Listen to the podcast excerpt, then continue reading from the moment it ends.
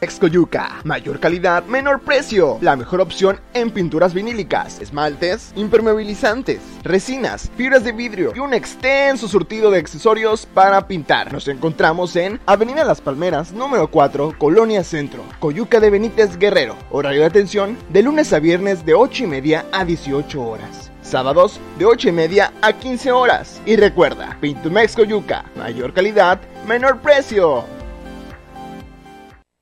¿Cómo estás? Saludo en este martes 12 de julio. ¿Cómo estás en este día? Productor, ¿cómo estás? ¿Sí? ¿Tu noche fue una noche húmeda o cómo fue? ¿No? Pues estuvo lloviendo gran parte de la noche, muchas tormenta, mucha tormenta eléctrica, inclusive afectó a algunos de los amplificadores de la red de, de Expit Cable Costa, ya se resolvieron, pero bueno, fue una noche de muchos, dicen en el pueblo de mucha rayería, espero que tú hayas dormido bien. Fresquecita la noche, ¿no? Bastante rico. Amaneció la mañana fresca. Ya está este, el calorcito levantando la humedad.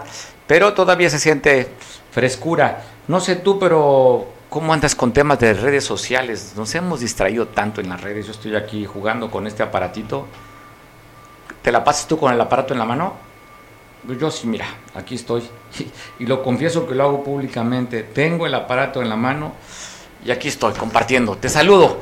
Fíjense que tenemos una entrevista en exclusivo que la quiero compartir contigo. Es un material de peso. Sobre todo porque después de lo que se ha estado viviendo, que fue visiblemente, eh, mediáticamente, lo que sucedió con el comandante Chucho, el comandante Castillejas de la UPOEC, primero el evento cuando le dice al elemento de la Marina Armada de México que lo quería colgar de un puente, usted recordará. Después, acto seguido, eh, un operativo detienen a él y a siete elementos más de la OPOEC. La OPOEC ha dicho, Bruno Plácido, pues que se investigue. Si el comandante Bruno, así como lo presentaron allá en la mañanera, eh, Ricardo Mejía Verdeja, subsecretario de la Secretaría de Seguridad y Protección Ciudadana a nivel federal, y como también lo hiciera aquí el vicefiscal Ramón Zelaya, que lo culpan o lo están investigando por varios delitos, dice Bruno, líder moral de la OPOEC, que se investigue porque así como hay infiltrados en la UPOEC, hay infiltrados en el ejército, en la marina, en la fiscalía y en la policía estatal y en las policías municipales. Eso, hasta ahí estábamos, ¿no?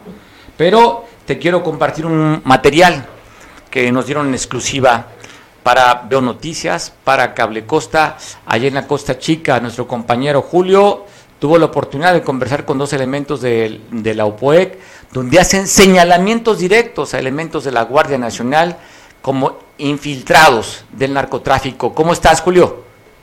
¿Qué tal, doctor? Buenas tardes. Buenas tardes también a todo el auditorio.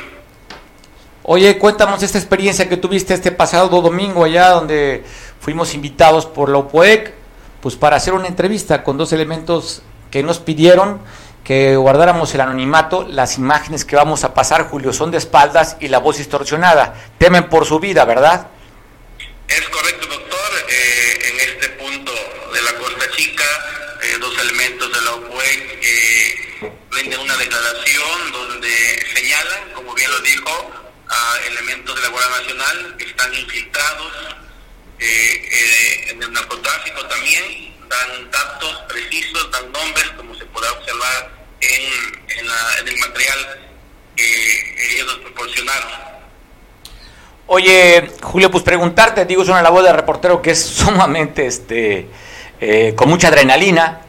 Digo, es una información de peso, información delicada que están diciendo que elementos de la Guardia Nacional están infiltrados con el narcotráfico. ¿Cómo fue el sentir tuyo como reportero con esta experiencia?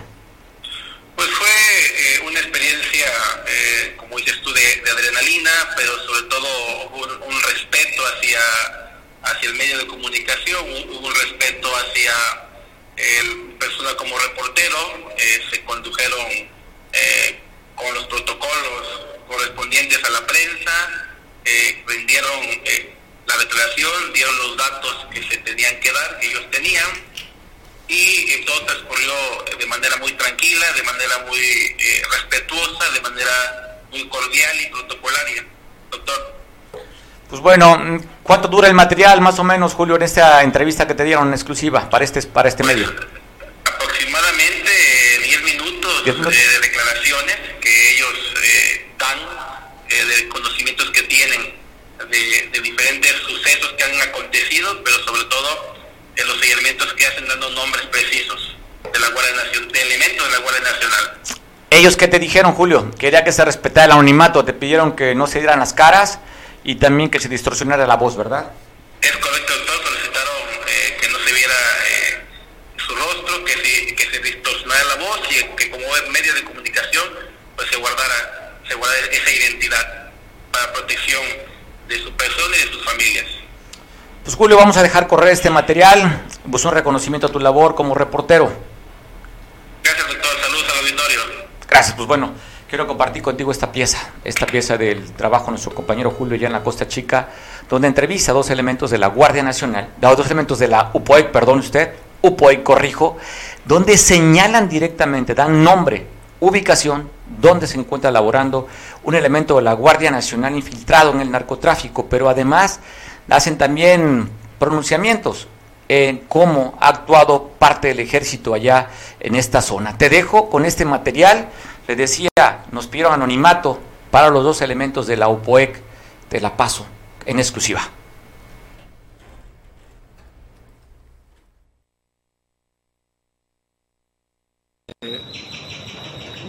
platíquenos eh, acerca del tema de, la infiltración del crimen organizado en eh, las organizaciones gubernamentales que, hay eh, en, esta región. Mire, aquí, en esta región, el problema no es la policía comunitaria. El problema siempre ha venido y no es de, de ahorita, eso es por parte del gobierno. Por ejemplo, nosotros aquí hemos tratado de que las cosas se hagan bien, pero por ejemplo van a nuestro municipio y este vienen los estatales y hacen sus retenes.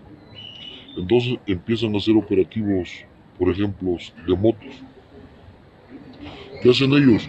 Los detienen a todos, los empiezan a, detener el que no tiene papeles, pero no le arreglan el, problema.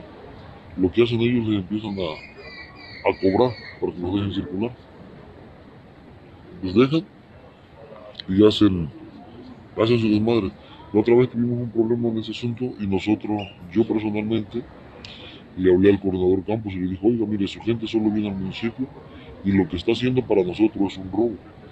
¿Por qué? Porque viene y les saca dinero y les deja el problema, no les, no les arregla el, problema, ¿no es Entonces, para eso, nosotros, está mal que ellos vengan de robo, pero para ellos es una forma legal, pero para nosotros pienso que que no es así, pues. Más que nada, los mandos tienen mucho, mucho que ver y siempre eh, tratan de, de, buscar a quien echarle la culpa o, lo justifican ahí.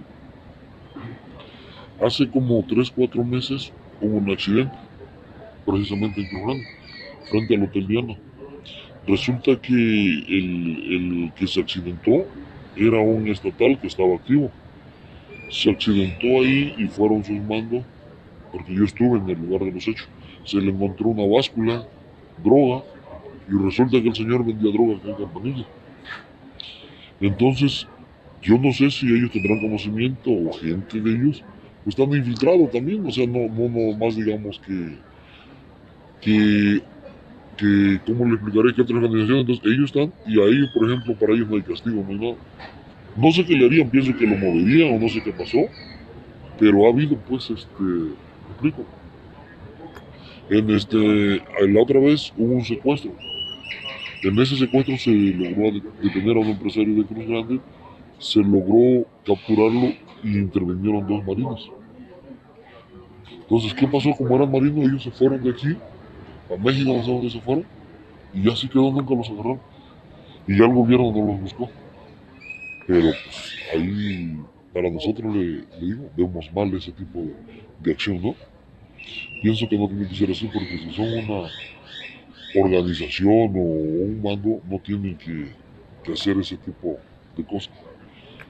Guardia Nacional viene, empieza y se empieza a meter a nuestro estado y saben lo que hace.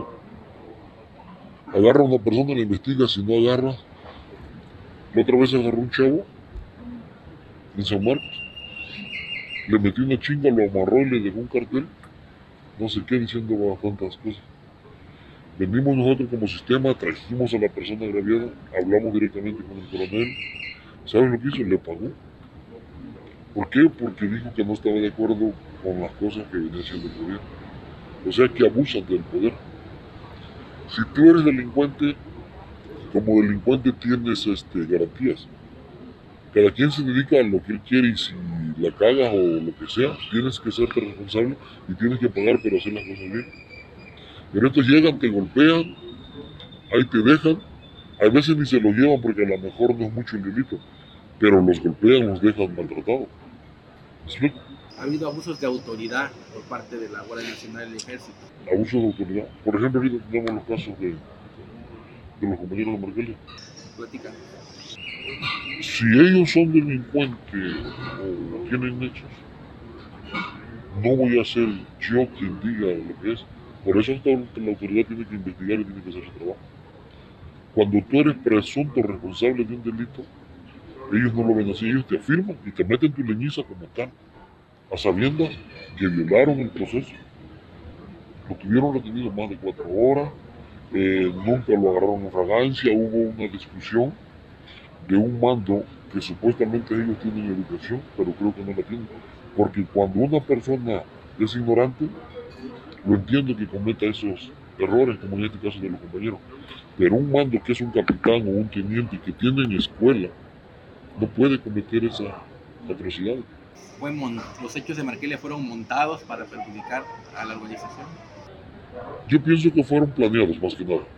Conocen a los compañeros que no tienen educación y de que se dejan llevar a veces por sus instintos o actúan por los instintos más que nada. Fue que ellos hicieron eso. Empezaron a provocar, empezaron a meter mucho gobierno y van y los provocan a los compañeros. Y los compañeros se dejan llevar y caen en el juego de ellos. Y fue por eso que ahorita hay todo este, este desmadre, ¿me entiendes? Pero pienso que el gobierno debe de hacer su trabajo, pero no debe de estar hostigando tras de nosotros como sistema. Porque, por ejemplo, para mí, no, yo no tengo ningún problema de que haya gobierno. En nuestro municipio hemos, hemos trabajado con respeto hacia ellos. Yo nunca he tenido problemas. ¿Por qué? Tal vez porque cuando hay algo yo voy y pregunto. Yo con el coronel no me coordino porque no soy una instancia legalmente constituida para él. Pero yo como pueblo soy autoridad en mi pueblo. ¿Por qué? Porque mi pueblo me respalda. Y las veces que hemos coincidido en operativo yo he salido y, he hablado con él. A veces hemos llegado, que han estado en las balaceras, y le digo, mire, estamos operando, pero resulta que ahí nos reciben a balazo, mira, la patrulla la trae toda balacera. Ah, bueno, está bien, siguen ustedes, relaja. Y siempre ha habido respeto, pero tenemos que hablar. Pero hay veces que los mandos por no saber hablar ponen a gente que traen de ellos pero que no tienen educación, a, soldados rasos, digamos. La otra vez estábamos en un puesto de control nosotros y llegamos de la guardia. No tenía ni grado el muchacho, yo no sé de estos grados, pero llegó muy proponente. A ver, no, espérate, Le dije yo, ¿quién me mando para que yo me pueda dirigir con él? Porque aquí tengo el mando yo. Yo como corredor me tengo que dirigir con tu mando y no contigo. No, que no sé qué, qué. Bueno, me quitó el arma. Por educación a rey se lo entregué, le dije, también yo. Después le hablé al coronel y le dije, mire, la cosa está así. Y aunque no lo crea, con nosotros siempre ha sido respetuoso. Me dio la atención y me entregó el arma.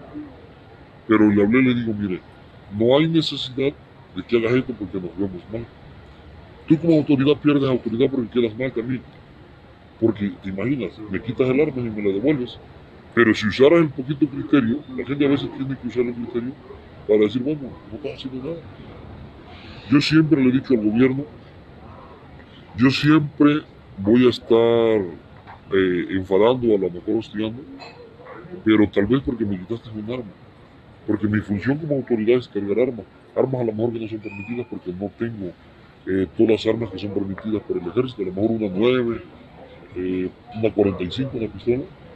Pero siempre te voy a reclamar que porque ando trabajando. No voy a ir a quitar a un compañero que lo agarraste robando con esa arma. Jamás voy a ir a decirte, sabes que dame la atención porque a mi compañero lo agarraste con droga, jamás. Y él lo sabe. que en nuestro municipio hemos trabajado bien y hasta ahorita no hemos tenido ningún tipo de, de problema. Porque hay respeto mutuo.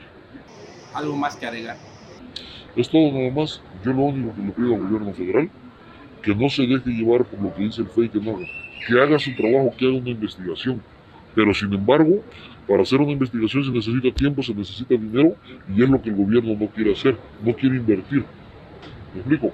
Nosotros como policía ciudadana hemos tenido, eh, ahora sí como quien dice, recelo por parte de la ciudadanía. ¿Por qué? Porque hemos agarrado a familiares. El otro día estaba viendo en el Facebook que nos están tirando, sí, saquen eso mañoso. Una persona. Veo yo en el Facebook y digo, bueno, esta señora nosotros le detuvimos al marido porque se metió a robar una cantina y se trajo 20 cartones de cerveza. Y le contesté, le digo, usted no tiene derecho a hablar o de opinar. Si usted está molesta fue porque su marido lo agarramos robando, no por otra cosa. Y la gente se deja llevar, se dice, no, yo soy mañoso, sí, sí, lo es mañoso. Pero si usted no le ha robado nada, ¿cómo puede decir que mañoso? Que el gobierno haga su trabajo, que investigue bien para que se la responsabilidad, pero no porque dicen ya está y ya, que fincan responsabilidad. Es lo que hace. Decía que es una entrevista a dos miembros de la UPOEC. Se escuchaba a este elemento en el que hace referencia después de la pregunta que le hace nuestro compañero Julio de lo que pasó en Markelia. Y dice, bueno, el ejército conoce, sabía el instinto del comandante Chucho, lo provocaron, lo provocaron, ya está el desmán, como usted escuchaba en la entrevista. La siguiente entrevista, este da un dato, un dato que señala, involucra directamente a un elemento de la Guardia Nacional, da el nombre y la ubicación del mismo explicarnos, decirnos eh, eh, el comunicado que tiene usted, de la información que tiene acerca de, las situaciones que se han vivido eh, en estos días? Sí, mire, ahorita está piensa las cosas. desgraciadamente hemos visto que el gobierno critica a otras organizaciones, pero también están infiltrados. Incluso ahorita tenemos uno que es Guardia Nacional, eh, que se llama Vladimir Bello García, está activo ahí en el sede de Cruz Grande. Él hubo pelea entre sus dos bandos, huyó del lugar de aquí, del municipio de, de, de Copala, huyendo, eh, porque otro grupo entró a pelear la plaza. Ahora sale titulado con que es Guardia Nacional ahora sabemos que él es el que está peleando la plaza de aquí, de, de Copala, Cruz Grande, Marqueles, Juchitán, con uniforme. Él está allí en, Cruz Grande, ahorita activo. Él se llama Vladimir Bello García, hermano del jefe de plaza de antes, era socio del jefe de plaza, que es su hermano, el tal Bani. Él está en Cruz Grande ahorita, titulado. Trae uniforme y peleando plaza. Si van ahorita, ahí está hay otros nombres eh, de efectivos de estas organizaciones gubernamentales dentro de, esta situación? Sí, eh, incluso hace unos tres o cuatro años eh, el coordinador de la estatal activo todavía, se apellida Campos, pelearon con el comandante Cerrato de la ministerial en Cuaji, porque el, comandante de la estatal agarraron a, a un jefe de plaza. Entonces lo cuidaba hace rato o, lo cuidaba este, el coordinador. Así que lo, agarraron en un hotel al jefe de plaza, llega uno y se pelea con el otro, la ministerial con la estatal, porque uno le pagaba 5 millones de pesos al, coordinador de la estatal. Se pelearon y al último no, se, no nos dimos cuenta qué pasó con eso, pero están, están infiltrados. No puede decir que no el gobierno porque sí están cuidado. ¿Por qué pelean? Quitarse al jefe de plaza uno al otro, la ministerial con la estatal. Eh, el gobierno ha dicho que eh, ha acusado a, su organización de que hay elementos infiltrados del crimen organizado. Eh, esto es, esta declaración es una respuesta también a que, el gobierno también se encuentra infiltrado en, en sus organizaciones. Sí pues no puede acusar nada más así sin tener algo concreto. De que sí puede haber infiltrados, sí, sí puede haber infiltrados. En cualquier organización lo hay, en el ejército, la marina. Incluso le puedo comentar que Aquí hace varios años, estoy hablando de hace cinco años exactamente, en la comunidad del Papayo, y se encontró un contenedor con, dos toneladas y media de cocaína. La fue a defender un capitán de la Marina, con sede en, este, en Playa Ventura. La fue a quitar, se le cayó, pues ellos supuestamente la pusieron a disposición cuando nunca salió en las noticias que la pusieron a disposición. La fue a quitar él porque era socio con un tal Temo Castañeda de aquí, de Playa Ventura. O sea, todo está, están pues no pueden acusar nada más así cuando la realidad es eso. ¿Algo más si quieras comentar, agregar a esta declaración? Pues que si van a acusar a alguien que sea algo concreto, no nada más eh, lo, utilicen como cuestión política para poderse zafar y decir, no, pues la organización o el grupo de militar o marina es una corporación limpia. Es una mentira porque si ustedes checan todo eso, eh, están infiltrados también. La marina se encarga de todo lo que tiene que ver en el mar. No vas a sacar nada del mar sin que ellos autoricen. En la tierra igual, si no se, ellos no autorizan nada, no, se mueve nada en la tierra. O sea, están infiltrados todo. Están infiltrados. Que se haga una investigación concreta. ellos tienen la inteligencia, el poder y la tecnología. ¿Algo que agregar de los hechos ocurridos en Markelia hace algunos días? Pues ahí si hay alguien que la debe, pues que la pague, ¿no? Pero que sí se haga una investigación como debe de ser. No lo usen, o sea, están haciendo esto político. Si agarran a una persona que no pertenece a una organización, a los 3, 4 días sale. Que lo agarren con cuerno de chivo, R15, sale. Al, al personaje de ahí de pues ya lo hicieron político, lo hicieron viral, pues todo, todo está enfocado en él, cuando tenemos muchos problemas en Iguala, Acapulco, en Michoacán, o sea, todo se fija en, una organización social. Si hay algo, pues que se investigue bien y se haga lo... Pues ahí están las declaraciones sobre todo. Este segundo elemento del OPOEX sí da nombre de un elemento de la Guardia Nacional infiltrado en el tema del narcotráfico y peleando, dice la plaza, da tres municipios donde estarían peleando, de acuerdo a esta versión, a un miembro de la Guardia Nacional. Enrique Castillo, ¿escuchaste la entrevista? ¿Escuchaste lo que nos dijeron estos? ¿Qué opinas tú al respecto de estos elementos de la OPOEC, donde señalan, sobre todo la segunda declaración, a un elemento de la Guardia Nacional? Sí, gracias, gracias, gracias Mario. Sí, realmente alcancé a escuchar un poco, porque desafortunadamente para mí este el audio no no no no no lo escuché por mi teléfono no no no con la claridad que yo quisiera para dar un análisis pero yo creo que es, importantísimo darse cuenta que en esta dinámica de, de, fricción entre un grupo eh, pues delincuencial y, y la autoridad eh, la autoridad eh, del, del estado pues es algo pues si no normal al menos sí era algo de esperarse, ¿no? El hecho de desmantelar y deshacer una organización armada con, con, la, el tamaño, la dimensión que representa la UPOE, evidentemente que tendría que esperarse una reacción de este tipo. Eh, sí, sí, si hubiera algo que investigar en un elemento de una corporación eh, federal como lo es la Guardia Nacional ah, esté teniendo eh, ese tipo de, situaciones, obviamente que, el mismo cuerpo lo tiene que desechar, ¿no? Investigar y desechar es algo natural.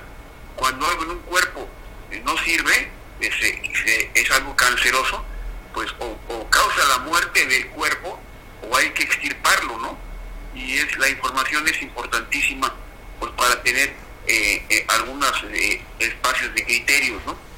Pero sí, Sí, es muy bueno el trabajo periodístico del compañero, porque penetrar eh, en ese organismo y lograr una, una entrevista de ese, de ese nivel, pues es, es, es respetable, ¿no? Y, yo le envío una felicitación al, al, compañero que, que logra la nota, pero sobre todo eh, reconozco muchísimo el, interés y la profundidad que veo Play, veo televisión en caso Cable Costa, ha logrado, ha logrado hacer, porque estamos entrando a las entrañas del tema. Es un tema que no ha terminado, aunque por ahí los políticos del Estado ya hablan de credencializar a, elementos, etcétera, eso ya es un problema más delicado, tanto como, como el mismo problema de la OPUEC, el hecho de intentar darle un reconocimiento oficial a un grupo armado, pues no, no es, no es, no va, no va con el interés de la, de la República, ¿no? Pero pues son temas que, que habrá que debatir. Yo voy a escuchar con mucho interés la entrevista ahora en, streaming y, o en el Oscar y voy a voy a, dar mi, mi, comentario, si me permitieras mañana, ya con algo más, más eh, eh, revisado por mi parte, ¿no, mi estimado Mario? No, pues agradezco mucho que nos llames para dar tu punto de vista de este trabajo periodístico a su compañero Julio allá de la Costa Chica, en la que aquí lo delicado, Enrique, bien dice, ¿eh? la posición de la OPUEC, que es la misma posición que tiene Bruno Plácido, el, líder moral, en el que el que la haya hecho, que la pague, que se investigue. No están protegiendo a nadie. Inclusive en la otra entrevista, que en la primera hablaba que si algún miembro de, la OPUEC comete un robo, un ilícito, que jamás le diría a, las, a los cuerpos de seguridad que le regresen al elemento. O sea, ellos dicen, si hay alguien que la deba, que la pague. Pues sí, así es. Pues Bruno, yo creo que la intención de Bruno en el origen de este, de este grupo, la intención fue buena, darle al cuarto orden de gobierno, o sea, a, las comunidades, a los ejidos, darles una posición dentro del gobierno, dentro del Estado, ¿no? Y eso algún momento, en algún momento se va, se va a dar, llegar al cuarto orden de gobierno, en donde las autoridades ejidales, eh, los comisariatos, tengan, eh, tengan el nivel de solucionar un problema, no nada más de ser lo más grande. Vemos a los, vemos a los, a los comisarios que para todos los van y vienen con sus sellos, ¿no? Los sellos sagrados de los comisarios. Eh, eso ya debe de, dejarse a un lado. Deben de trabajar ya como lo trabajan, por ejemplo, en áreas como, como los ejidos de, Coloso, de allá de, espacios cercanos a Acapulco, en donde eh, los, los comisarios realmente tienen un poder real, ¿no? Y, ejercen autoridad y, van al, al, municipio, al cabildo, a, hacer algunos trámites para el bien de su comunidad. Eso, es a lo que hay que llegar, ¿no? Y bien por, por el esfuerzo de, de dialogar, ¿no? De, de, hacer movimientos de diálogo, porque algo se va a lograr con ello, mi estimado Mario. Pues el tema es, da mucho que hablar, Enrique, después de que la ley 701 todavía está ahí en, la congeladora hasta que no salga de, la oficina de la gobernadora. Es un tema a profundidad después de lo que culminó la Suprema Corte de Justicia, ¿no? Un año sobre eso, o sea, da mucho, Enrique, y luego también ya lo vimos en Michoacán, la propuesta es la misma también. Sí, hay un vacío, hay lagunas, hay lagunas que, que, que el Estado no ha podido llenar y y, recordemos, eh, como bien dice lo de Michoacán, que por ahí un funcionario federal eh, pueda tratar de, establecer una orden orden policial y no hizo más que alanzar el problema, ¿no? Un señor, por cierto, de apellido Castillo, no recuerdo cuál es su nombre, pero él fue a hacer más grande el problema, ¿no? Entonces, sí, sí y vienen épocas difíciles en México porque vienen épocas políticas y todo se va a querer politizar. Entonces, este, pues habrá que estar atentos y comunicar para la gente por medio de de, de, la comunicación del cuarto, eh, del cuarto y quinto poder ahora, ¿no? Con las redes sociales, estar pendientes de todo ello y, y difuminarlo para ver qué regresa, ¿no? Pues va a ser interesante. Eh, Alfredo Castillo se llama aquel delegado que mandaron del gobierno federal con Enrique Peña Nieto para el tema de las policías rurales allá en Michoacán. Pero ahora están proponiendo que el Congreso también legisle sobre las policías urbanas o policías este, rurales. ¿eh? Hay un tema, te digo, hay un tema allá en Michoacán y vemos el tema aquí de las policías también comunitarias en Guerrero.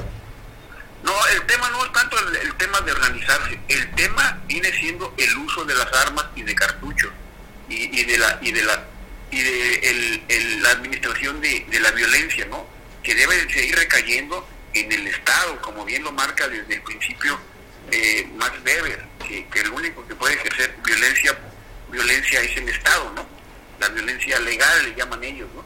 Y aquí todo el mundo quiere ser autoridad, ve, ve, ve eh, eh, las autoridades. Tú ves a un, a un campesino armado aquí en, la carretera, lo ves sencillito, ¿no? En, en sus comunidades son unos verdaderos tigres, son prepotentes, violentos, agresivos, eh, violan a la mujer que les interesa hacerlo y sin ningún problema y ahí el Estado debe de actuar, el Estado incluso el Estado del, del gobierno de la República, ¿no? Porque sí hay mucha, mucho abuso, y sobre todo abuso a los, a los débiles, ¿no? Ahí es donde sí duele, ¿no? Pues bueno, hay que seguir, hay que continuar con esta hebra. Ya agarramos el hilo, hay que seguir con la hebra, Enrique. Seguimos analizando, sobre todo tú eres, eres especialista en temas de seguridad. En mi, en mi columna ten la seguridad que yo siempre eh, eh, cito situaciones que dialogo y platico contigo. Con, entonces, entonces es importantísimo para mí que, que me obsequies estos espacios. Que te agradezco muchísimo desde Patrulla de Papel. No, gracias por la llamada, Enrique. Te mando un abrazo. Gracias, Mario. Felicidades. Gracias, pues ya escuchaba usted la parte del especialista, mañana dice que lo va a abordar más. Su teléfono no le dio, permitió escuchar bien el audio en ese trabajo es de entrevista en exclusiva, esos elementos de la UPOEC, donde para Cable Costa y para usted sobre todo, nos dan esta referencia de este elemento infiltrado de la Guardia Nacional y la relación que existe, una buena relación, una buena coordinación que tenían o que tenían con el coronel allá de la zona militar de Cruz Grande. Así es que usted escuchó en exclusiva para usted. Oiga, preocupación con el tema del COVID. Sigue en aumento los contagios. Eh, inclusive se da a conocer una nueva variante que hay, la variante Centauro, que ya llegaría a Estados Unidos y otros países de Europa. Así es que, que es mucho más contagiosa esta nueva variante de Omicron. Y pues vemos las largas filas que ya se dan en estos kioscos eh, que puso eh, la Secretaría de Salud en el Estado para atender y verificar cómo está el contagio. Pero también, pues ¿Qué se ha dicho sobre si van a cambiar los aforos o no. Hoy publica, después de una reunión que tuvieron una conferencia de prensa eh, aquí en el tema de salud en el, en el municipio, donde el regidor Manuel Ayorbe Aguayo, pues bueno, dio un punto de vista está pidiendo que digan, a ver, Secretaría de Salud, si los contagios van a la alza, hay que cambiar el, el semáforo epidemiológico ya nos tendríamos que ir al amarillo o al naranja. Pues bueno, ahí está esa duda. Y pues, pues ahí estamos viendo cómo es esta variante y que sí, va creciendo. Ayer dábamos el dato, el 19% de ocupación hospitalaria ha aumentado en tan solo unos pocos días. Y también, pues ya lo hemos dado cuenta a nivel, a nivel nacional, cómo se está creciendo el tema del COVID-19. Pues le agradezco mucho que esté aquí en el estudio para platicar sobre este posicionamiento que dio, donde le está pidiendo el regidor, presidente de la Comisión de Salud Municipal en Acapulco, a la Secretaría de Salud, pues que diga qué onda, si se va a cambiar o no se va a cambiar el semáforo epidemiológico. ¿Cómo estás, Manuel? Bien, muy bien, muchísimas pues gracias. Saludo, hacia la distancia. Así es. De puñito ya, esa es la costumbre. Eso... las medidas de prevención que no debemos de olvidar. ¿Tu funcionamiento en qué sentido va o por qué es lo que estás pidiendo? Bueno, lo que estoy pidiendo es, como ustedes saben, en el ayuntamiento, la Dirección de Salud solo puede actuar a través de lo que determine el Consejo de Salud, que a su vez lo determina el, semáforo epidemiológico que marca la Secretaría de, Salud. Entonces, eh, en ese sentido, pues es un punto de acuerdo que solicitaré en el Cabildo para que podamos, nos diga qué otras medidas debemos de tomar eh, no olvidemos que ahorita estamos a la alza en los kioscos que el gobierno municipal ha, puesto. Prácticamente uno de cada dos personas que se hacen la prueba están saliendo positivos. O sea, el 50%. Estamos hablando del 50%. Es cierto que la, las vacunas y el que el mayor número de población ya se encuentre vacunada ha hecho que no, no por fortuna no estemos hablando de defunciones, pero sí estamos hablando de contagios. Entonces, en esta alza eh, voy a solicitar que nos digan qué otras medidas de tomar. Del tema del, aforo, que es un tema eh, complicado, eh, no, es, no, no nos vamos hacia el tema del aforo, sino que podamos doblar medidas preventivas.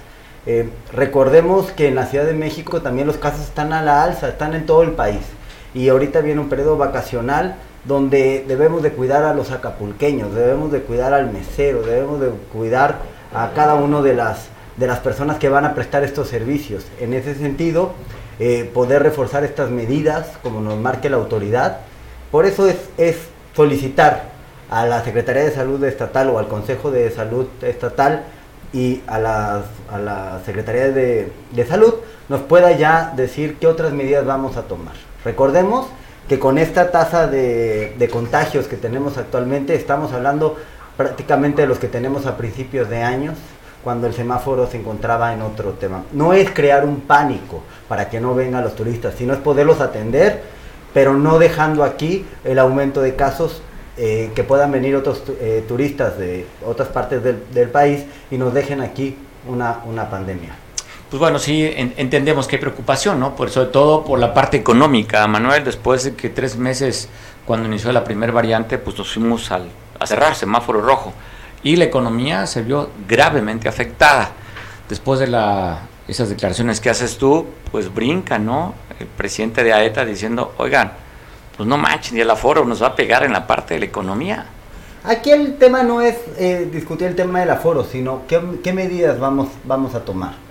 Recordemos que también eh, el tema de salud es un tema primordial y sobre todo eh, lo que tenemos que hacer es justo incentivar un turismo, pero un turismo con esas medidas, para no dejar, como vuelvo a repetir, eh, tenemos que cuidar el tema de salud de los prestadores de servicios y todos los que están dando atención a los turistas, para que después no tengamos esos rebrotes en las colonias y podamos tener un tema de salud. Por eso es esta solicitud de información. No, no se trata de crear un pánico, sino se trata nada más que nos puedan decir qué medidas extras vamos a tomar para después no tener mayores complicaciones y saturación en los centros de salud. Lo que tú dices, afortunadamente ya con la vacuna ha disminuido, ¿no? El número de casos graves, el número de desfunciones, y, pero sí hablan de que ha incrementado un 19% la ocupación, ocupación hospitalaria. O sea, sí se están, se están encamando pacientes. Claro que sí, inclusive ya tenemos reportes que las instituciones de salud, tanto estatales como, como como federales ya han aumentado otra vez y vuelto a poner ya el tema de las camas por si se necesitan hospitalizaciones. Entonces no lamentemos o lleguemos a grado de defunción donde vayan a aumentar. Necesitamos tomar todas las medidas. El gobierno municipal de Acapulco ya toma las medidas precautorias que nos marca ahorita. Estamos incentivando que cada uno de los de los lugares públicos se sigan tomando la temperatura, se, el gel antibacterial, estamos haciendo campañas de concienciación a la gente para que sigan tomando las medidas que ya conocemos, la sana distancia, para que podamos tomar todas las, em, cada una de, las amplitudes. Pero necesitamos reforzar el esfuerzo porque como bien lo comentas, vienen nuevas variantes, no sabemos cómo vayan a afectar a la población y lo que no queremos es lamentar a futuro el, el tema que es tan importante que es la salud pública. Yo creo también la preocupación padres de familia que quieren que se vacunen niños de 5 a 11 años en Acapulco aún no ha iniciado. Ya se habla de una segunda etapa donde ya, ya empezaron con la primera, pero Acapulco todavía no dan fecha. Bueno, eh, también se nos se metió, o lo que sabemos los reportes es que ahorita ya va a iniciar un periodo de verano, donde eso puede tomar a que no lleven a los niños menores de dos años al tema de vacunación. Entonces la manera más responsable es iniciando clases para así que el mismo personal docente sea el que pueda llevar a los padres de familia hacia la gente y apoyar para que podamos tener esta vacunación completa para niños menores de 12 años. ¿Debería mandarse un mensajito con el tema de las clausuras? Bueno, que estamos hoy en un pico y pues las fiestas de clausura están... Que se tomen todas las medidas, que se tomen todas las medidas, que los niños vayan con el cubrebocas, los padres de familia, eh, las personas que asistan, para que puedan llevarse eh, este, este tema. Como lo comento, hay que hacerlo de manera responsable, pero necesitamos que las autoridades responsables eh, para el tema de los aforos, pero nada más de los aforos, sino de las medidas preventivas, nos puedan dar a nosotros como ayuntamiento la línea para poder tener estas medidas. Por eso queremos este reporte. Si el, si el reporte que nos den eh, no amerita el cambio de semáforo, lo respetaremos, pero nada más que podamos reforzar las medidas. Solamente. ¿Cuándo va a ser el cambio? ¿El próximo jueves? El cabildo es el próximo jueves, pero se presentará ante la Comisión de Salud primero el mismo jueves para poderlo discutir al interior de, la, comisión, para así presentarlo a cabildo. Entonces, el próximo jueves sabremos la, qué, se dijo en la Comisión de Salud y cuando se pase a cabildo, cuál, en qué sentido van a votar tus compañeros regidores. Así es, pero también, bueno, yo estoy haciendo un llamamiento que no esperemos el proceso interno que lleva de cabildo para poder hacer este exhorto. Si las autoridades estatales y federales nos pudiera dar ya una respuesta también eh, en este llamamiento para todas las autoridades, pues también estaremos atentos. Parece interesante, sobre todo cuando ya sabe que la economía que se mueve aquí en Guerreros a través del turismo y que en caso de que nos manden un aforo o nos cambien el semáforo, pues bueno, afectaciones directas de manera aquí económica, aunque Pues yo no creo que tengamos ocupación del 100%. No se ha escuchado de las reservaciones, estaremos un 100%. Bueno, ayer hicieron una declaración el presidente de la ETA en que se tienen hoteles ya con aforos al 100%, ocupación hotelera, porque también recordaremos que el aforo del 100% no significa la ocupación. La ocupación es la oferta que están dando los hoteles. Muchos hoteles no están trabajando a la capacidad máxima. Entonces, bueno, tendríamos que verlo eh, en verano cómo va esta y monitorear el tema de la ocupación hotelera. Regidor, pues te agradezco mucho la visita aquí al estudio. Gracias, no, gracias a ti por la invitación. Pues bueno, estamos escuchando este tema que es realmente preocupación. ¿Cómo estamos con el tema del COVID-19? Que le hemos, hemos relajado, ¿eh? y más que ahora dicen, no, mira, esta variante es como una gripita. En fin, pues yo creo que requerimos tener cuidado. Tenemos familiares, amigos que están con los síntomas. Se están quejando de que sí la están pasando algunos no muy bien, ¿eh? No muy bien, así es que tomar precauciones, tomar las cosas realmente en el sentido de la dimensión que es. Oiga, pues cambiando de información, habla de que por la mañana, 8 de la mañana, llegaron a asesinar a un joven. Vea la edad que tenía. Y el dato es que irrumpieron en la vivienda, en la Plaza Niños Héroes, en la calle Primero de Mayo, y atacaron y asesinaron a un chavo de 29 años de edad. Pues, digo, chavo, pues llamaba por nombre Raúl, donde estaba en su casa, y así llegaron sus sicarios a asesinarlo. Tenemos la imagen de la vivienda donde fue atacado Raúl y también cómo quedó el cuerpo tirado de este joven de 29 años de edad aquí en la ampliación Niños Héroes a las 8 de la mañana en la calle Primero de Mayo. También reportan un ataque en Iguala, que no paran los asesinatos y los ataques. Ahí llegaron a una vivienda donde estaban tres personas platicando. Una mujer dedicada al comercio y dos albañiles fueron atacados. Es decir, tres personas resultaron lesionadas. Una de ellas murió en el ataque, dos más fueron llevadas al hospital donde se están reportando como reservado su estado de salud. Ricardo, de 24 años de edad, Obed, de 38 años de edad, albañil, como le decía, y pues la mujer, la mujer fue también atacada, Marisabel, de 41 años de edad. El ataque fue ayer a las 19.40 por la tarde, noche que donde fue este ataque. Y bueno, aquí en Acapulco. Mire, esta nota es curiosa, porque normalmente las notas siempre son violentas. Estamos reportando nada más un solo ataque, ¿verdad, productor? No hay más. Benditos de Dios. Pero algunos encabezados lo ponen como un marihuanillo peligroso. bueno, simplemente se habla que en Icacos, en la calle 13, tuvieron a un consumidor de marihuana con alguna parte de la sustancia que consume. Pero como hay poco, realmente poco, poca información de la nota roja, pues habría que hacer espectacular. Pero no, hablan un adicto a la marihuana, no se habla que sea peligroso, pero pues hay que hacer espectacular. ¿Y por qué me río? Porque afortunadamente han disminuido el número de ataques aquí en Acapulco. Antes reportábamos entre cuatro, tres cuando menos. Hoy Afortunadamente reportamos solamente uno y la nota, pues la nota es esa, que un marihuanillo peligroso lo detuvieron. O sea que hay que ponerle como un sentido de gracia a este tipo de información, pero simplemente afortunadamente disminuyendo el número de la violencia en Acapulco, que se mantenga así. Dábamos cuenta que llegaron, productor, cuando llegaron? El lunes, 220 elementos del ejército mexicano, ¿verdad? El lunes, para tratar de contener y disminuir los índices que sí van a la baja afortunadamente. La prevención, que es lo importante, la prevención le toca a la policía municipal, que es la primera respondiente. Ese es lo demás que llega, pues es la caballeriza, para, pues cuando menos con este número de incentivos de militares, es decir, ahí les va la fuerza, tengan miedo. Pero yo creo que el trabajo más importante es la inteligencia, que sigan los aparatos de inteligencia funcionando para que sigan disminuyendo los ataques después de lo que vimos el fin de semana, el viernes en Costa Azul, en la calle Niños Suárez de, Veracruz, donde la cabeza, con el mensaje, hablando de que no le tienen miedo al ejército ni a las fuerzas federales. ¿eh? O sea, si van a decir vienen 220, pues les mandan el mensaje que no le tienen miedo al ejército ni a las fuerzas armadas. Ese es cómo responde la delincuencia organizada aquí en Acapulco. Y, pues bueno, vamos a seguir informando. Qué bueno que la nota que te voy a informar no se da nada que lamentar, pero sí un choque en Chilpancingo.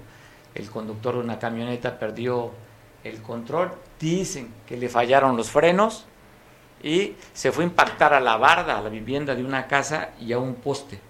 Fue llevado a atenderse a una clínica cercana. Afortunadamente solamente golpes recibió el conductor de ese vehículo y los daños materiales que ocasionaron con el poste que chocó en la colonia del PRI en la calle número 8. Cerca de las 10 de la noche fue este accidente. Un conductor de 55 años quien se encuentra estable después de haberse impactado con este poste y con la vivienda allá en la colonia del PRI, en la capital del estado. Y hablando de choques también en, Costa Chica, en Ometepec, un chavo de 19 años de edad manejaba y conducía una, una moto, que ahora pues, se han popularizado muchísimo como un transporte, y pues se fue a impactar. Mire, le pegó un costado esta motocicleta, como que ya estaba de estado, oye, se ve, no se ve en buenas condiciones, la moto ya un poquito atrasada el modelo. ¿Qué se está reportando? Pues bueno, aparte de los daños materiales, que resultó con algunas raspones y alguna lesión en la rodilla, nada de consideración, nada afortunadamente que lamentar de este choque. Esto fue en el Bello Nido en Ometepec. Entonces, pues ahí está la imagen de lo que estamos reportando. Pues bueno, en Atoyac, después de varios días de angustia, de eh, que no había agua, llegó ya la famosa bomba. Una bomba nuevecita de paquete ya fue instalada y al parecer pues ya estarían normalizando el sistema de agua potable en Atoyac. Ha generado muchísimo ruido y reacciones. ayer pasamos dos memes de lo que ha sucedido. Y bueno, en esta avalancha del caos del agua, hay también quien se sube a la misma. Pero ya, al parecer, se estaría normalizando el, la entrega de este. Me encanta, yo me, da mucha risa, porque pues dicen el vital líquido. Yo insisto que para mí el vital líquido sería el mezcal o sería la cerveza. Pero ya se está, se está dando el servicio de la Comisión de Agua Potable y Alcantarillado de Atoyac ya estaría supuestamente restableciendo el servicio, normalizándolo. Después de varios días, ¿eh? Que si las cochillas, que si se rompió un tubo de 18 pulgadas, que se tronó la bomba, que si las anteriores administraciones no le metieron, no le metió dinero al sistema de agua, que era una bomba vieja, que el sistema es viejo, y bueno, de alguna manera también responsabilizando a anteriores administraciones que simplemente a eso no tomaron en cuenta. Así es que muchos años no se invirtió en el sistema de agua potable, está el resultado. Pero ya esta administración dicen que sí es responsable y que estarían actuando para mejorar el servicio. Así es que parece bastante bien. ¿A quién tenemos en la línea? Carlos Manríquez. Carlos, ¿cómo viene las próximas 24 horas este, esta depresión tropical que día de anoche, como tú lo comentabas, daría lluvias puntuales, así como también descargas eléctricas durante muchas horas de la noche? Carlos, te saludo. Muy buenas tardes, señor Muy buenas tardes a su público. Y este, para informarles que se encuentran dos sistemas meteorológicos eh, afectando el estado de Guerrero, un canal de baja presión por la mesa central lo que es la parte norte del estado, y la onda tropical número 11, la cual nos da como, resultado la formación de tormentas locales y de tormentas eléctricas y parte granizadas en las partes altas de la sierra y montaña. Se pronostica una, una precipitación de aproximadamente de 25 a 50 milímetros pequeño. Ayer se dio 40 milímetros en, en la ciudad de Huitzuco fue la cantidad de lluvia que cayó el día de ayer. En lo que respecta a los fenómenos perturbadores de origen natural hidrometeorológicos, en la cuestión de los fenómenos perturbadores de origen geológico, los sismos, ya rebasamos los 3.000 sismos a 7 meses del año. Entonces quiere decir que nos vamos a rebasar los 5.000 o 6.000 cerrando el mes de diciembre, señor. Bueno, ¿y cómo se vienen las próximas 24 horas? ¿Va a haber lluvias, Carlos? Eh, el pronóstico es lluvias durante la tarde, a partir de 7, 8 de la tarde o noche y en la madrugada, señor, como el día de ayer, ¿sí? Acuérdese que estamos en temporada de lluvias y pues pronosticar que no va a llover pues es erróneo porque las lluvias estamos en inician el 15 de mayo y concluyen el 30 de noviembre. Entonces, en ese lapso intermedio de esos meses, eh, la, probabilidad es un 90-80% de lluvia, señor. Bueno, pues Carlos, estaremos al pendiente. Gracias por tu reporte. Buen provecho. Estamos mañana en comunicación nuevamente. Sí, señor, y continúan los casos de COVID. También hay que informarle a la población que guarde las medidas para reducir los contagios, señor. Gracias, Carlos. Buen provecho. Buen provecho, señor. Bueno, la visita de Andrés Manuel López Obrador, que llegó a Washington a tener, a tener una plática con Joe Biden, va parte del gabinete para conversar, van un grupo de empresarios mexicanos también que estarán reunidos allá. Y bueno, ayer el propio presidente subía imágenes de su hotel donde saludaría un grupo de mexicanos que lo recibieron allá en el hotel. Así es que, ¿qué opinas de eso, Miguel Hernández, del recibimiento cálido que tuvo mi cabecita de algodón? Hasta flores le mandaron al balcón. Yo creo que tú deberías de llamarte ya Mario Radilla Ebrard, eh, eh porque sí, hubo algunas gentes. Eh, Ebrard le falló ahí al poner a cinco gentes con una lona en el aeropuerto. Bienvenido a Washington, dijeran los morenos Andrés Manuel. Y bueno, pues sí, lógico, ¿no? Presidente de México, que pareciera ser que ya se está acostumbrado al acarreo también de paisanos. Allá eh, los medios, yo no sé si conservadores o no, este, manejaban alguna docena, dos docenas más o menos. Llamó más la atención el cabezazo que se dio. Uy, sabía que lo ibas a sacar, Miguel. ¿Por qué no, no lo saqué, yo lo saco yo, Mario. Usted tocas, hombre, digo. La nota de ayer en el saludo pero porque los, medios, los medios conservadores, los medios conservadores, o sea, le dan más importancia al golpe de la ventana porque de alguna manera efusiva intentaba agarrar las flores. A lo que me refiero es que pues, al final de cuentas fue lo que más llamó la atención, el supuesto saludo, y estamos preocupados que no se fuera a ir de boca, porque digo, al salir Andrés Manuel, pero bueno, es parte de la parafernalia, ¿no? Como hoy también los medios conservadores esos medios gringos que no pelaron para nada la visita.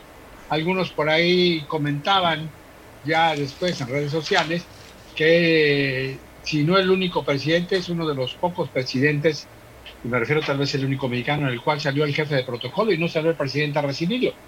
Acuérdate que Trump salió y lo recibió en la puerta de la Casa Blanca. Biden, Joe Biden no salió, lo atendió por una hora. Eh, las imágenes también de los medios conservadores que estaban adentro de la Casa Blanca, pues no dejan bien parado en su postura eh, personal o en su lenguaje corporal de Andrés Manuel, pero bueno, eso ya lo veremos. Por lo pronto, hasta ahorita no hay un solo comunicado, ¿no? Salvo lo que ha puesto en redes el propio Andrés Manuel y algunas de sus gentes, en el sentido que pues pidieron, pidieron visas de trabajo para gente especializada, sobre todo en el tramo de la construcción, eh, la cuestión de la migración, que se me hace una postura acertada y bueno, que realmente habría que ver qué es lo que va a contestar.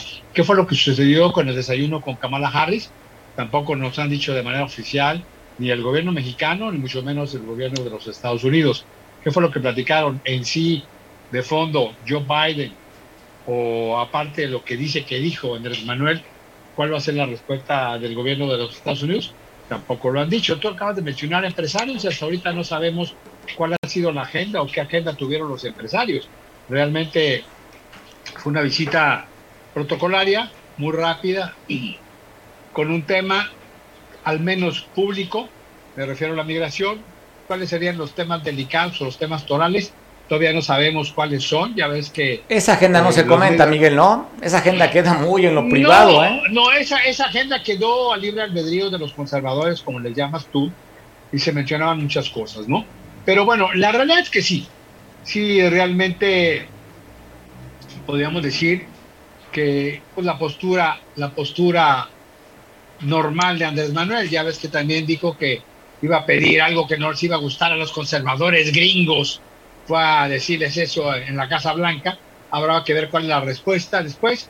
Pero la cuestión de la migración, bueno, pues es algo que sería, sería ilógico que no lo pidiera, sobre todo es alguien que le ha promovido la, migración y no nada más de mexicanos, sino, sino de, de sudamericanos y centroamericanos, porque se abrió la frontera a pesar de que, que el mismo, el mismo eh, Trump dijo hace unos días que eh, había obligado nuevamente lo dijo así, que había obligado y que Andrés Manuel había puesto 28 mil soldados a disposición. Lo dobló, dijo, ¿no? Del tema, del tema migratorio, exactamente. La palabra fue No, lo pero ahora dijo que decía que a pesar de que es un presidente socialista, que no, ahí se equivoca, no es, no es socialista, es ultraconservador. Obviamente es como muchos de los que están ahí, ¿no? Pablo Gómez y muchos de los que hemos visto de la izquierda recalcitrante que cobran con la derecha mensualmente sus buenos bonos, eh, ya tanto en el gabinete de la 4T como anteriormente, ya ves que me viene aquí el caso de este cuate que quería cerrar Palacio de Gobierno y quería echar a perder y aprender Guerrero y ayer fue nombrado asesor de la Secretaría de... Oye, de- el líder de la de- APPG, APG, APPG. Nicolás Chávez, ¿no? Exactamente, por eso digo, pues así estamos en el todo sentido. Pero habría que ver, ¿eh? yo creo que no podemos analizar muy bien la respuesta o la ganancia o la no ganancia o cuál es la situación. Estamos viendo la cuestión de las redes sociales donde pues se habla de la postura personal, se habla del golpe de la no primera dama, se habla de los mariachis que tú bien dices y se habló inclusive de la foto, desafortunada foto para mí, que son cinco pelados que tienen su derecho con su manta en el aeropuerto, que bueno, definitivamente qué bueno que fueron a darle la bienvenida, que eh, no Oye. es la misma gente ni la misma cantidad de gente Que la de primera visita. primera- de la primera visita. Eso se lo dejo a los analistas no conservadores, a la gente que cobra que cobra de bienestar, perdón, perdón, este que tiene que tiene intereses anti-yanquis, ¿no? Eh, al final de cuentas podemos decir que le fue muy bien Peje, welcome home, o no sé, como diríamos, ¿no? O Peje, go home, algunos otros dirán. Pero bueno, yo creo que hay que esperar cuáles son los resultados, cuáles son las posturas oficiales. Acuérdate que inclusive Andrés Manuel y las cancillerías han dado aquí algunas cosas y obviamente después la respuesta oficial no es nada buena, no es nada eh, política. La respuesta oficial de la Casa Blanca en un momento dado. Habrá que ver si hay algún comunicado oficial de la Casa Blanca. No, pues son, son muy proto- oye, son muy protocolarios ellos, ¿eh?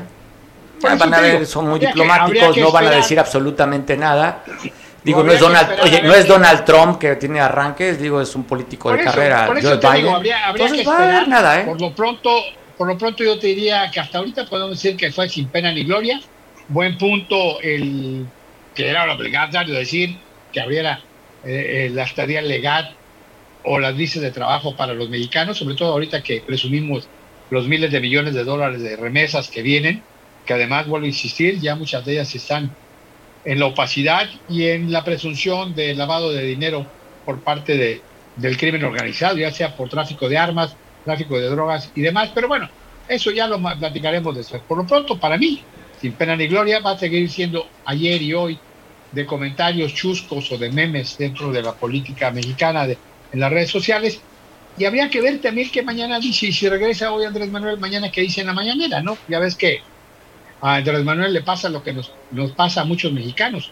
Cruzamos la frontera y de repente nos volvemos limpios, nos bañamos, respetamos la ley, no nos cruzamos los altos, cruzamos las calles por las esquinas y obviamente somos bien portados. Bueno, no escupimos ni tiramos el chiste, ¿no?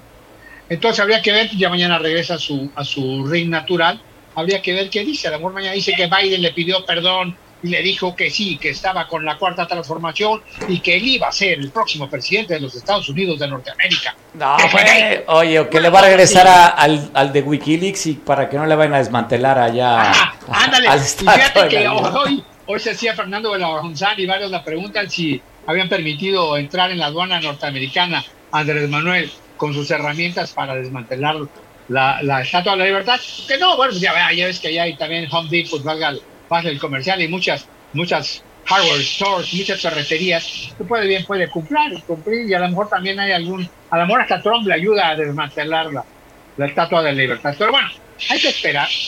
Te digo, lo rescatable es que dijo lo que tenía que decir en cuanto a los permisos legales de, de- de trabajo para los inmigrantes.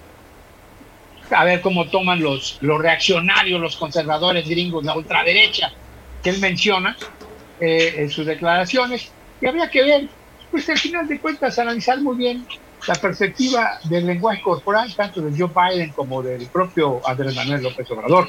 Y ya no nos han dicho que hubo con las dos, eh, perdón, con la primera dama de los Estados Unidos y la no primera dama de México, la escritora, como le dicen, Es doctora, Sí. investigadora. no, pero la mencionan en algunos medios como escritor. Bueno, No es escritora, tiene, a ver, es tiene un ver, doctorado, es investigadora del sí, CONACYT. Mario. A lo mejor tú sí, ándale, ati- atienda a los niños con cáncer usted, ¿no? Ah, no, ah, no, Es que es diferente, a ver, hablando es- estamos hablando de un asunto, es un, fue un arranque nada más, pero no, sé, eso no le quita su grado del doctorado y tampoco es investigador del CONACYT. No. Bueno, Bueno, Mi- Miguel, no, no se lo quito yo, a ver, lo que Miguel, dicen.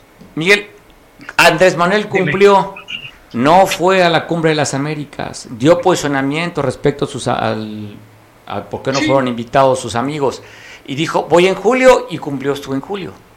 Sí, y realmente podríamos decir que por lo pronto, aunque entró por la puerta frontal, pues entró como el vecino, nadie invi- no invitado especial. Uy, Eso no lo digo yo, eso lo están era una visita de Estado, Miguel, era una visita de Estado, No, no, no es Miguel. visita de Estado, no es visita de Estado, Ah. discúlpame.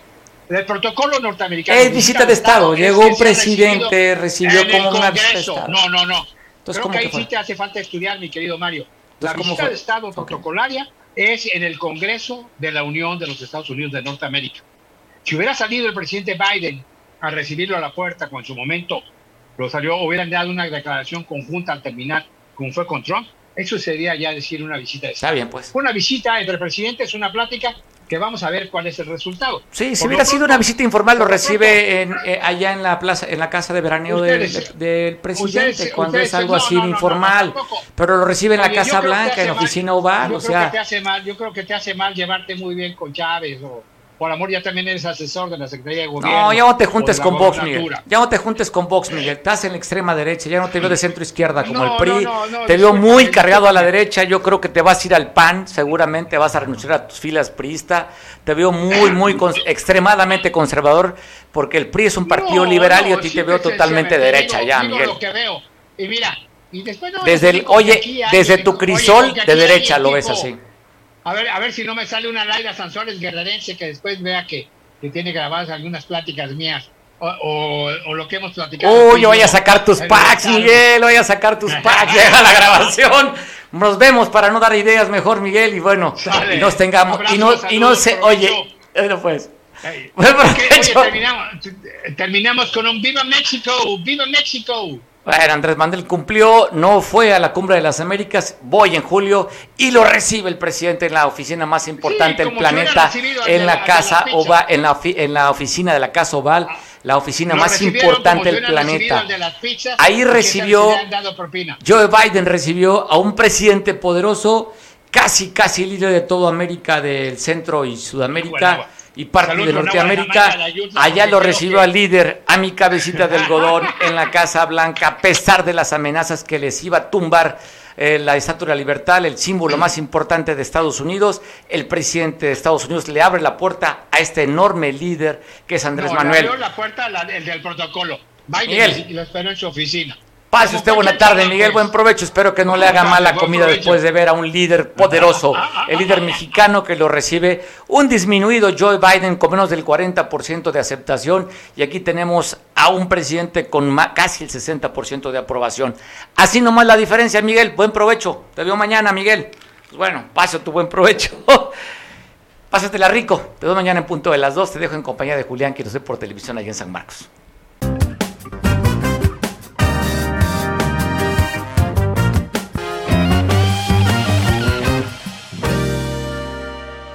Excoyuca, mayor calidad, menor precio. La mejor opción en pinturas vinílicas, esmaltes, impermeabilizantes, resinas, fibras de vidrio y un extenso surtido de accesorios para pintar. Nos encontramos en Avenida Las Palmeras, número 4, Colonia Centro, Coyuca de Benítez Guerrero. Horario de atención de lunes a viernes de 8 y media a 18 horas. Sábados de 8 y media a 15 horas. Y recuerda, Pintumex Coyuca, mayor calidad, menor precio.